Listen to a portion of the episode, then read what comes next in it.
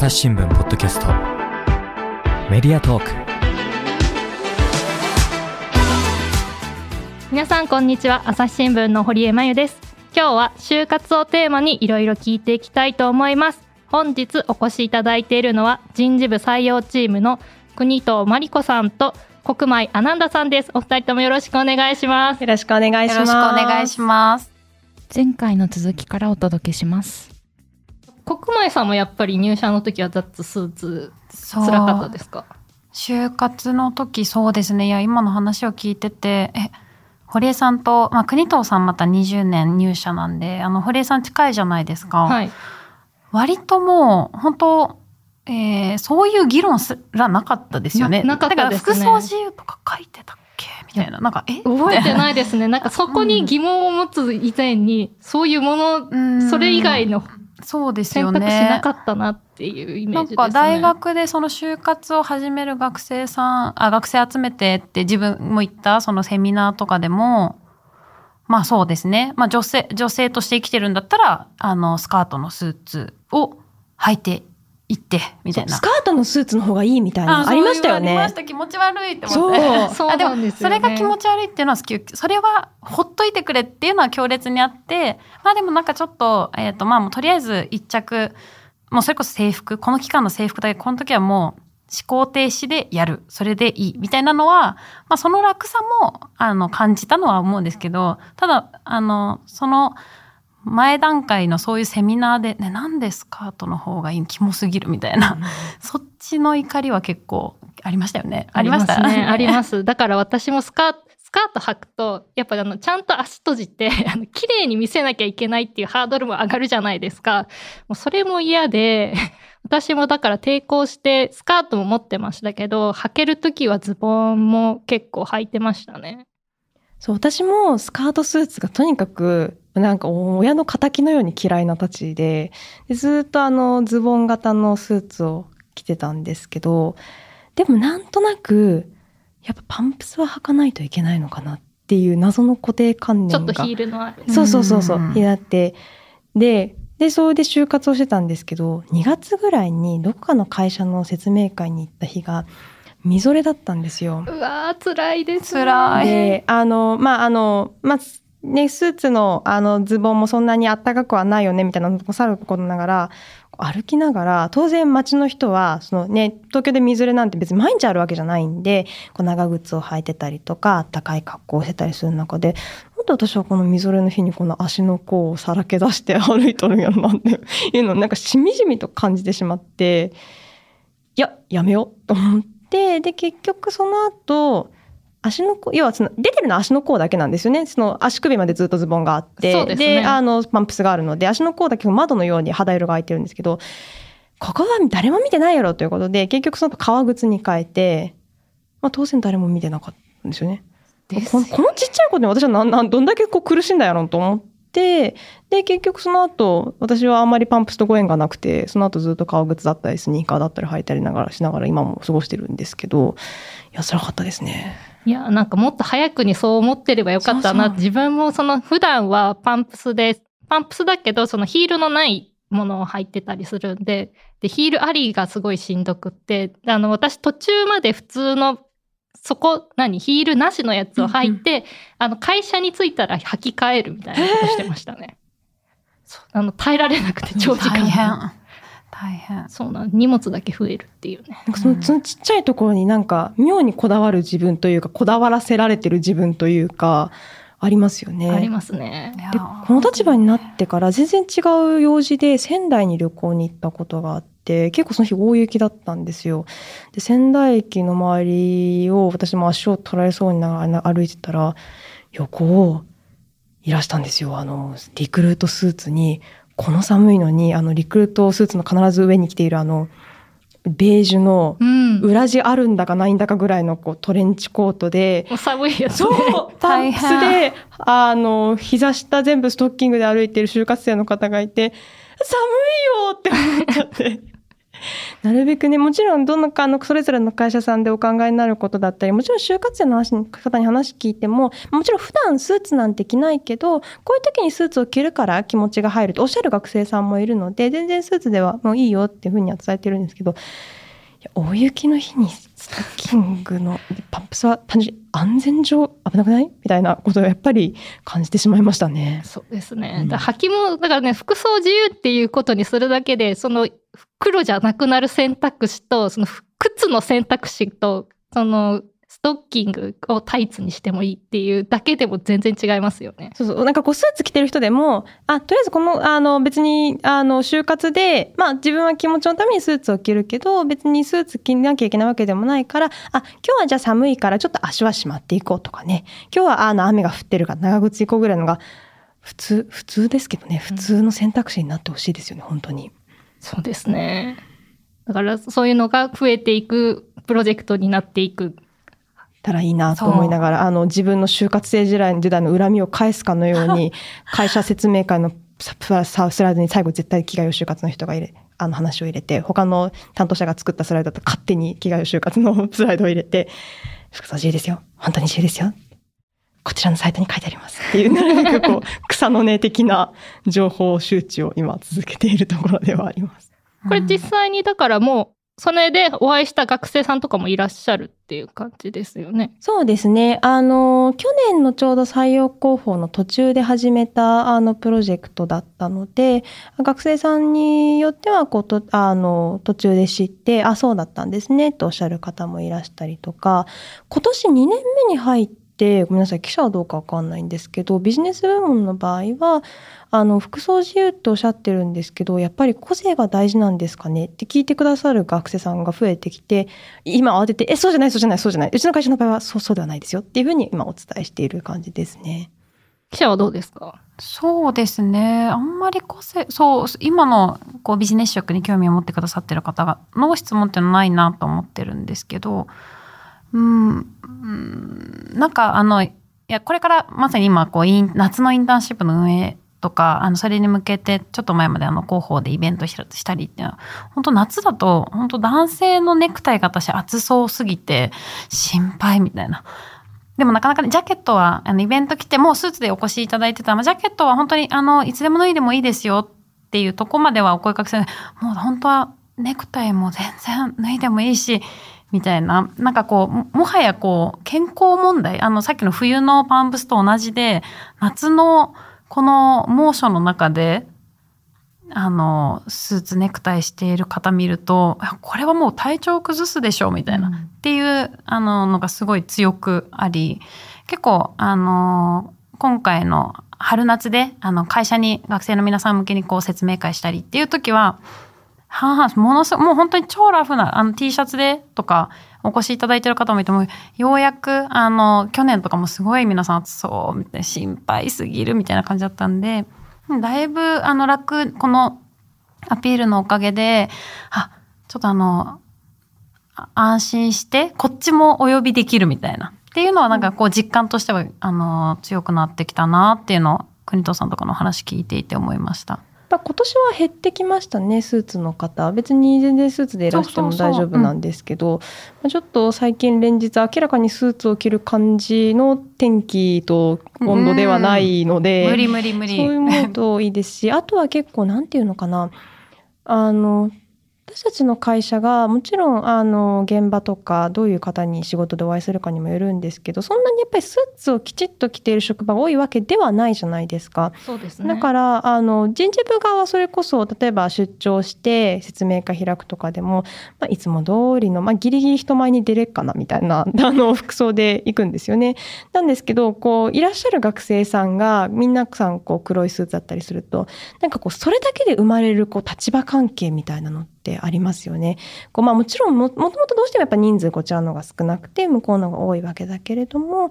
であの同じ服それこそ制服みたいに同じ服装をしてるってなるとやっぱり自分がどんなにそれそれこそその学生の方でも採用担当者側でもどんなに対等だと思ってもなんかこうそこで生まれるこっちの方が偉くて学生さんの方が下でみたいなやっぱ立場関係がどうしてもできてしまうのでそういう意味ではこういらっしゃる方の服装がいろいろになってきたのはやっぱり良かったなとは思ってますね。なんかそうですよね。ちょっと話しやすくもこちら側としては話しやすくなりますもんね。うんうん、本当にそうですね。なんかあのどうしてもやっぱりこの真夏にスーツ着てこられるとまず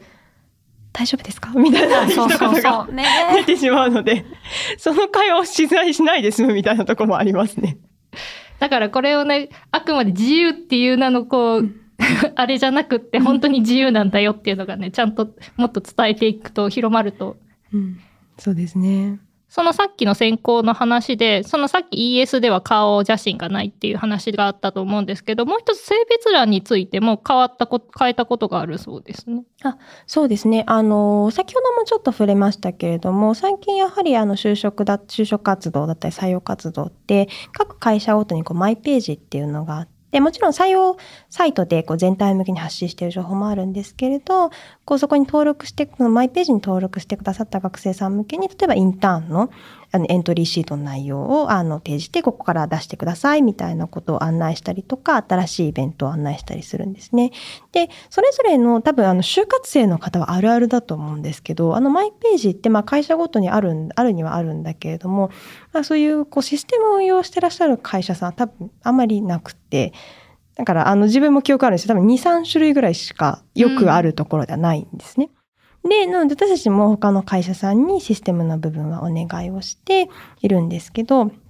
で、あの、よくある会員サイトと一緒で、最初に自分の名前だったりとか、それから生年月日でったようなことだったり、まあ、いろいろあの個人情報を書いていくわけですけれども、まあ、よくある会員サイトと同じように、そこに性別の欄があるんですね。で、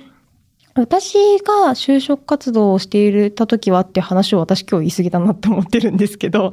あの、そのことがすごいショックだったんですよね。それただのなんかお買い物をするだけとかならまだしも、その、やっぱり、やっぱ企業と学生ってどうしても立場差が出てきてしまうところで、あんたは女ですか男ですかってその無神経に聞いてくるの、今の時代に本気って思った記憶があっていました。で、あの採用担当者になって、で、その欄がまだ依然としてあって、で、私が入る前の年から、今いる国米さんだったり、他の担当者の方が、あの、システムのその会社さんと掛け合って、で、選択肢として、あの、男性、女性以外の選択肢、普通は最近やっぱり普通の会員登録サイトその他とか回答しないとか増えてきたじゃないですか。うんで、それをちょっとまだシステム上用意することができないけれども、そこの欄自体を必須回答なの赤いアストリスク、アスタリスクを外すことはできると。いう回答をもらって、なので私が採用担当に入る1年前からかな、そこが任意回答にはなってたんですね。なんですけど、なんていうか、まあ、赤いアスタリスクがあるかないかなんですよ。でよーく見ると、あ赤いアスタリスクないな。回答しないで先行くかってできるんですけど、よーく見ないとわからないし、しかも一度どっちかクリックすると、あの、どっちかにしかならないでわかります？消せないんそうそうですよねそうそうそう、。無にできないんですよねっていう状態で、なので、あの、いや、正直それで、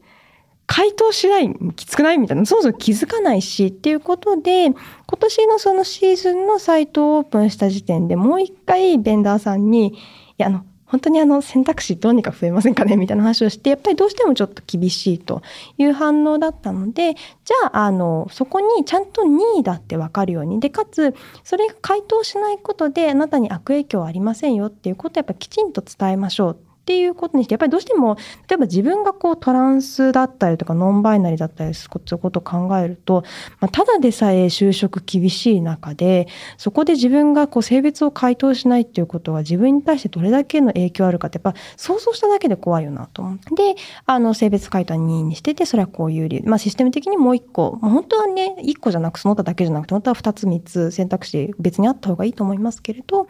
あの、その他の選択肢を用意することができないので、今こういう形になっている。でも、それは、あの、その、あなたに対して何か不利益を講じることでもないし、それを回答してる、回答してない、どう回答してるかによって、例えば、イベントお呼びしないとか、参加させないとか、あとはなんだろう、選考で良くするみたいなことはしないから、あの、あなたが、なんていう自分にとって安心できる形にしてくださいというようなメッセージを、こちらも、あの、採用活動にあたってっていうページに載せています。まあもちろん私たちも一個一個、あ、この人は回答しないので見てるわけじゃないので、じゃあ実際それが、どれぐらいそのその性別情報を回答することによって困ってる学生さんに対してポジティブな影響を与えたかはまだ私たちと実感してるわけではないんですけれどもこれもねあのやっぱり不安に感じてる学生さんに少しでも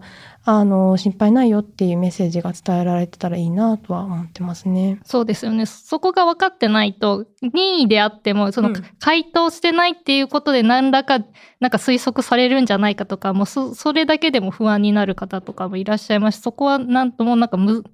こちら側からそういう意味じゃないよっていうのを伝え続けていくしかないですよね。そうですよね。さっきの服装のこともそうですけど、だからなるべく言葉にして伝えるようにしなきゃなと思いつつ、でもやっぱりね、こう、どうしても企業側と学生側と立場差が生じてしまう中で、それをじゃあどこまで額面通りに受け取れるのかって不安はやっぱ尽きないだろうなと思いながら、なるべくこれはね、こう継続してお伝えしていきながら、そういう会社が増えていくように、こう、ムーブメントを起こしていくというか、しかないのかなと思いながら、本当になんか草の根的な感じですよね。そうですね。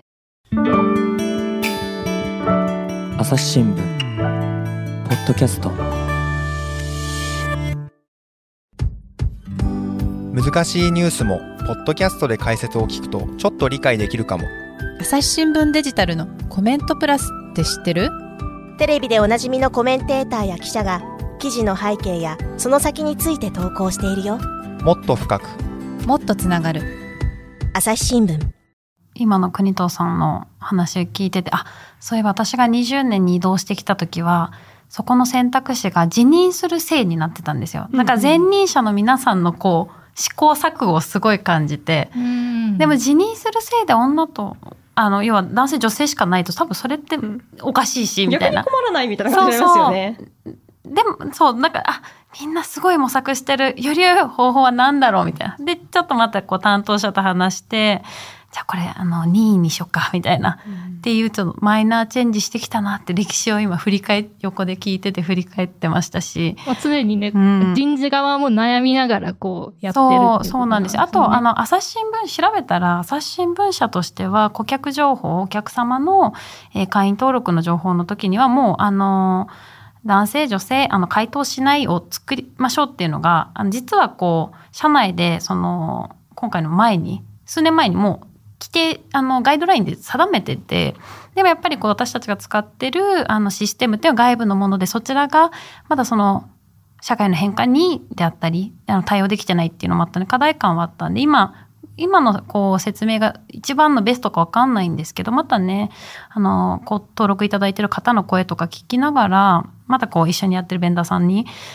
こういうのできないみたいなことをちょっとご相談しながらやっていくべきなんだろうなっていうのは思ってますね。なんかまだまだこう不十分感のは歯がゆい感じはずっとありますよね。こう、いや、言うてもこう、この二つの選択肢しかまだ提示はできてないわけだし、うんまあ本当は私自身は三つ目だけっていうのもあんまり良くないなと思っていて、まあ男と女があって、まあそれ以外はそれ以外でいいよみたいな感じ、それがそれ以外なのか、回答しないなのか、どちらでもないなのか、ど、何でもいいけど三つあればいいよみたいなのも、それはそれで、あんまり良くないなとは思っていますし、本当はこういうことを気にしなくてもいい世の中になるのが一番なんですけど、一方でやはり新聞社って伝統的にあの男性として生活している社員が圧倒的に多いことがやっぱりずっと問題視されてきた中で、あの女性として就活しているあの学生さんもそうですし、まあノンバイナリーの方も含めてやっぱりそういう実際にどういうカルチャーなのかとか、まあ、それを形作るにあたって社員の構成はどうなっているのかとかそれから管理職のうんそれもっとマネジメント層の構成はどうなっているのかってやっぱりすごく大事なところだし私たちも情報開示をしてやっぱりしっかりしなきゃいけないなというところではあるのでとは言いつつねなんかこう何ですかこう男女平等の問題が先にあってその後にそれ以外があるっていうわけでもそういう時系列的に問題解決があるわけでも決してないので。こうこうどういうふうにあのしんどく誰もしんどくない形にできるのかっていうのは日々悩みがやはりありますね。そうですよね。だからそこはね、毎年毎年徐々にアップデートしていくしかないっていうことですよね。そうですね。もう採用チーム会が毎回荒れながら、あそうねもう一回言ってみたいなのを何回繰り返しながら。結構世代いろんな方が人事部にはいらっしゃるんですか？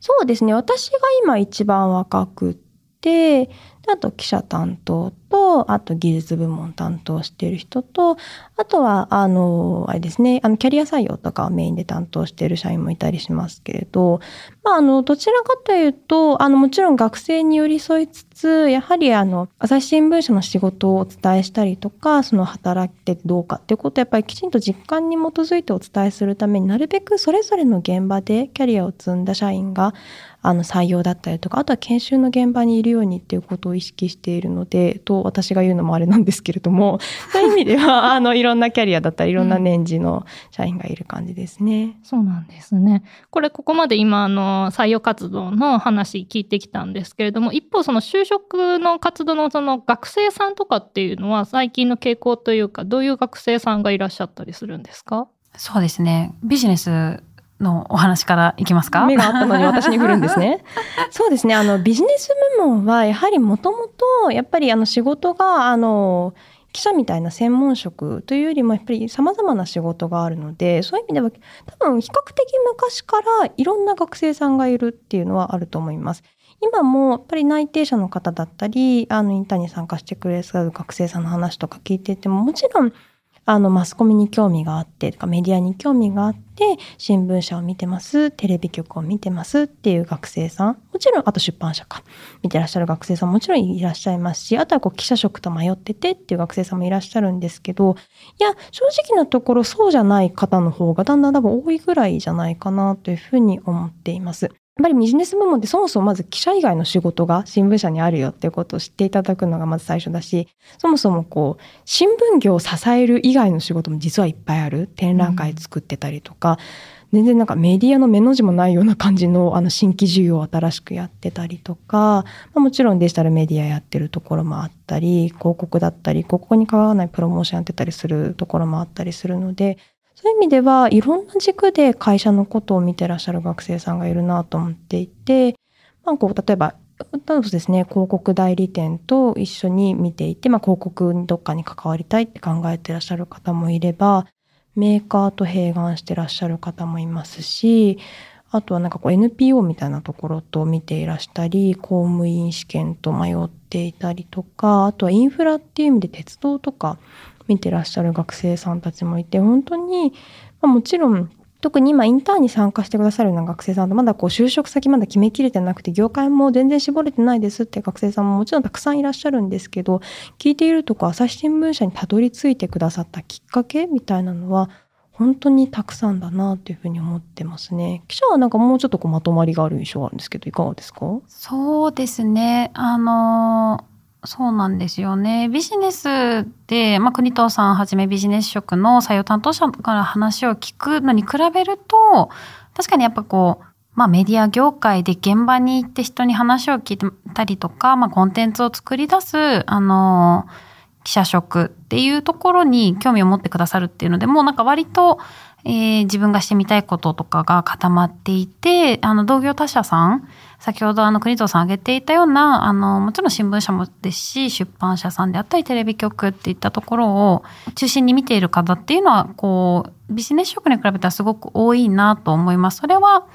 私もね、先ほども、あの、最初にお伝えしましたけど、2013年入社の時とそんなに変わらないっちゃ変わらないんですけど、同時になんかこう、思っていた以上に、なんか新聞、やっぱりあの、皆さん家庭に、じゃあ、あの、幼い時から日常的に紙の新聞があって、新聞報道にすごいこう、慣れ親しんで、その中で興味を持ったっていう、あの、ケースの方って当たり前ですけど、あの、減ってはきていて、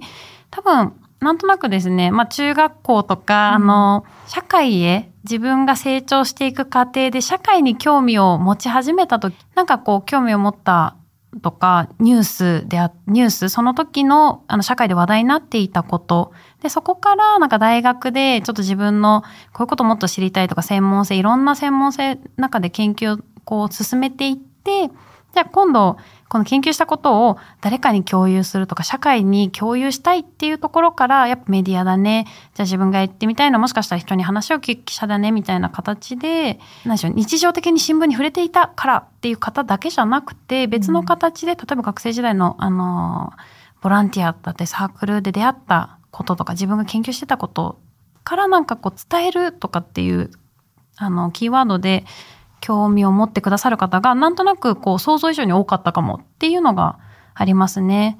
やっぱりあの全然違う業界を見ている方とかもいるけど、なんか共通しているのは仕事を通して自分はなんか社会にこう関わってみたいとか、先ほどの研究していたこと、これを他の人に伝えるっていう意味では記者っていう選択肢があるけど、え事業っていう形ではこういう業界が選択肢がとして考えてるみたいな、その辺も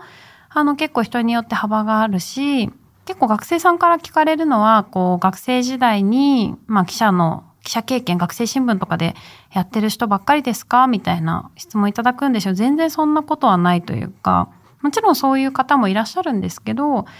全然こう、新聞っていうところから遠い、あの、遠いというか、日常的に触れてないところを、あの、一生懸命やっていて、で、職業選択考えたときに、あ、もしかしたら記者って面白いかも、みたいな、あの、気づきを通して来てくれる方が多いんだなっていうのを思います。えちなみに堀江さんは学生新聞とかしてました？いや、してないです。全然してないくって。いや、だから、それこそね、私もそんなめっちゃ紙を読んでた、新聞を読んでっていう感じではなかったですし、それこそ今なんて、ほとんど、もう私の時も周りでじゃあ新聞読んでるかって言ったら全然読んでなかったぐらいなので、今だとね、もっとそれがそうですし、で、今の記者の仕事って言っても、紙、原稿取材して、紙の新聞に書くっていう仕事だけじゃなくなってきたじゃないですか。そうなんですよね。いや、本当にあの、そう、堀江さん、まあ私はちょっとこう人事っていうまたこう全然畑が違うとこですけど、まあでも堀江さんがやってるのを入社した時に言われたら、であなたは将来ポッドキャストをしますみたいなことを 堀江さん言われてても、え？みたいな感じじゃないですか。でもなんかその地続きで本当に多様にあの、コンテンツが掲載する、されるメディアもですし、伝え方も活字だけじゃなくて、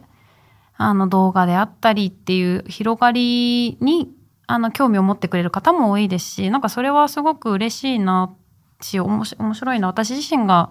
なんか説明してても面白いなって思いますね。そうですね。だから1個だけじゃなくて、私もすごいいろんなことするの好きだったし、制作とかこういう編集とかもともと興味があったので、すごく今楽しいんですけれども、やっぱりこう言ってね、この幅が広がることで、だし、あの、今ね、記者の人たちもその編集センターで、その、例えば紙の編集だけをするだけじゃなくてデジタルもやらなきゃいけないとか、出向部も出向部配信って言ってデジタルで見出しをつけてデジタルを仕込まなきゃいけないって、もうマルチにできないと、我々も仕事が成り立たなくなってるところもあって、なんでよりね、なんかそのいろんなところに興味を持ってくれてる学生さんの方が、あ、そうです多様にね。できるかもしれないですね。そうなんで、なんか、あの、もう本当昔、昔ながらって言ったらあれですけど、なんか昔ながらの記者像として活躍することももちろんできるんですけど、なんかむしろいろんなことができるっていうのが、今の朝日新聞としてはすごく面白いところだなって、こう採用の現場から見ていてとか、私あの、編集、まあ、記者職長くて採用に行ったら、あの、まあ、国藤さんみたいにビジネス職からの方とかエンジニアで、あの、ずっとやってきましたみたいな方とお話しして、え、朝日新聞ってこういうことしてんだ、みたいな。え、なんかすごい面白そうなことしてるんだねっての、社内にいてもすごく発見だったりするんで、なんかこう今は、まあ、それこそあの、まあ、新聞にこう日常的に触れていないっていう方がやっぱ増えてるんで、例えば新聞だからこうとか、例えば報道っていう言葉だけで伝わんないなんかこっちが伝わってるつもりになってないかなっていうのはちょっとここ1、2年、1年ぐらい特に反省をしていて、なんか報道っていう言葉だけに寄りかからずに、今の朝日新聞社でできることとか、これからできるだろうなとか、っていうことをどう伝えようかなっていうのもなんか、あの正解まだわかんないんですけど思ってますし、同時に、なんかさっきの、まあ、国藤さんが、あの、これまで話してきたみたいな、あの、社会で、まあ、就活っていうところは私たち採用なんで、就活のところで、なんか自分たちがこう、押し付けてるものをなるべく負担として取り除けないかなって議論とかもする中で思うんですけど、やっぱりなんか社会のをより良くしていきたいなっていう気持ちがどの社員もこう共有できてること自体は私が就活を始めた時になんでしょうあの OB/OG 訪問っていうか社員に話聞いてた時のあの実感ともずれてないし、うん、それはなんかそう軸大きいとこの軸はあの継続して持っててでもその伝え方はすごい多様になってるんだよっていうのを伝えたいんです。けどその言葉どう言えばいいんだろうみたいなちょっと今模索してますね。そうですね。で、一方で、そのやっぱり会社的にその新聞っていうのがどんどん部数が減ってて。朝日新聞、ポッドキャスト。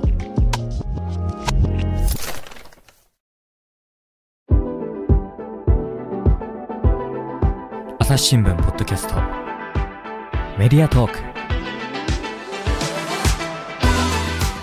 お話はつきませんが続きは次回にお届けします。はいここまで国藤さん国前さんにお話を伺ってきました、えっと、さてですね今後の具体的な採用活動等々のお知らせとまずじゃあ国前さんからお願いしてもよろしいですか？はいありがとうございますえー、記者部門あの記者のお仕事についてちょっと知っていただいてその面白さ魅力を知ってもらうためのインターンシップをですね11月12月に2日間で開催をします。こちら、あの、10月12日、あの、エントリーシート締め切りになっているので、あの、ぜひ多くの方にご応募いただきたいなと思っています。あの、遠方からお越しいただく方には、あの、交通費の方もこちらで、あの、用意しますので、ご安心いただけたらなと思います。はい、続いてビジネス部門については今のところインターンシップのあの企画はしていないんですけれども、まあ、ここまであのこういう人がいる社会問題に興味のある人がいるとか、まあ、散々言ってきましたが本当かいなというところをぜひ知っていただきたいなと思いますので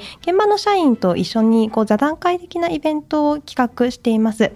また、えっと、技術部門では実際にこう技術って言ってもどういう仕事があるのって思われる方もたくさんいらっしゃると思いますのでハッカソンだったりワンデーの仕事体験といったようなイベントを準備しています。こちら、あの、記者部門の冬インターンと一緒に、朝日新聞のマイページ、先ほど、あの、お話してたところですね、性別回答が2位になりましたというページでご案内していますので、うん、ちょっと興味のある方は、ね、あの、登録のお手間かけて恐縮ですけれども、ぜひ、あの、確認していただければ嬉しいなというふうに思います。はい、こちらね、先ほども申し上げましたけれども、概要欄の方に URL 貼っておきますので、気になった方はぜひチェックしてみてください。改めましてお二人ともありがとうございました。ありがとうございました。ありがとうございました。リスナーの皆様最後まで聞いてくださってありがとうございました。今後も番組を続けるため、ぜひお力添えください。え就職活動している皆様、もし就活のね、お悩みとか、こんなの聞いてみたいとかあれば、あの、お便りフォームを送れるところがありますので、ご感想とともに送っていただけると幸いです。朝日新聞ポッドキャスト、堀江舞がお届けしました。それではまたお会いしましょう。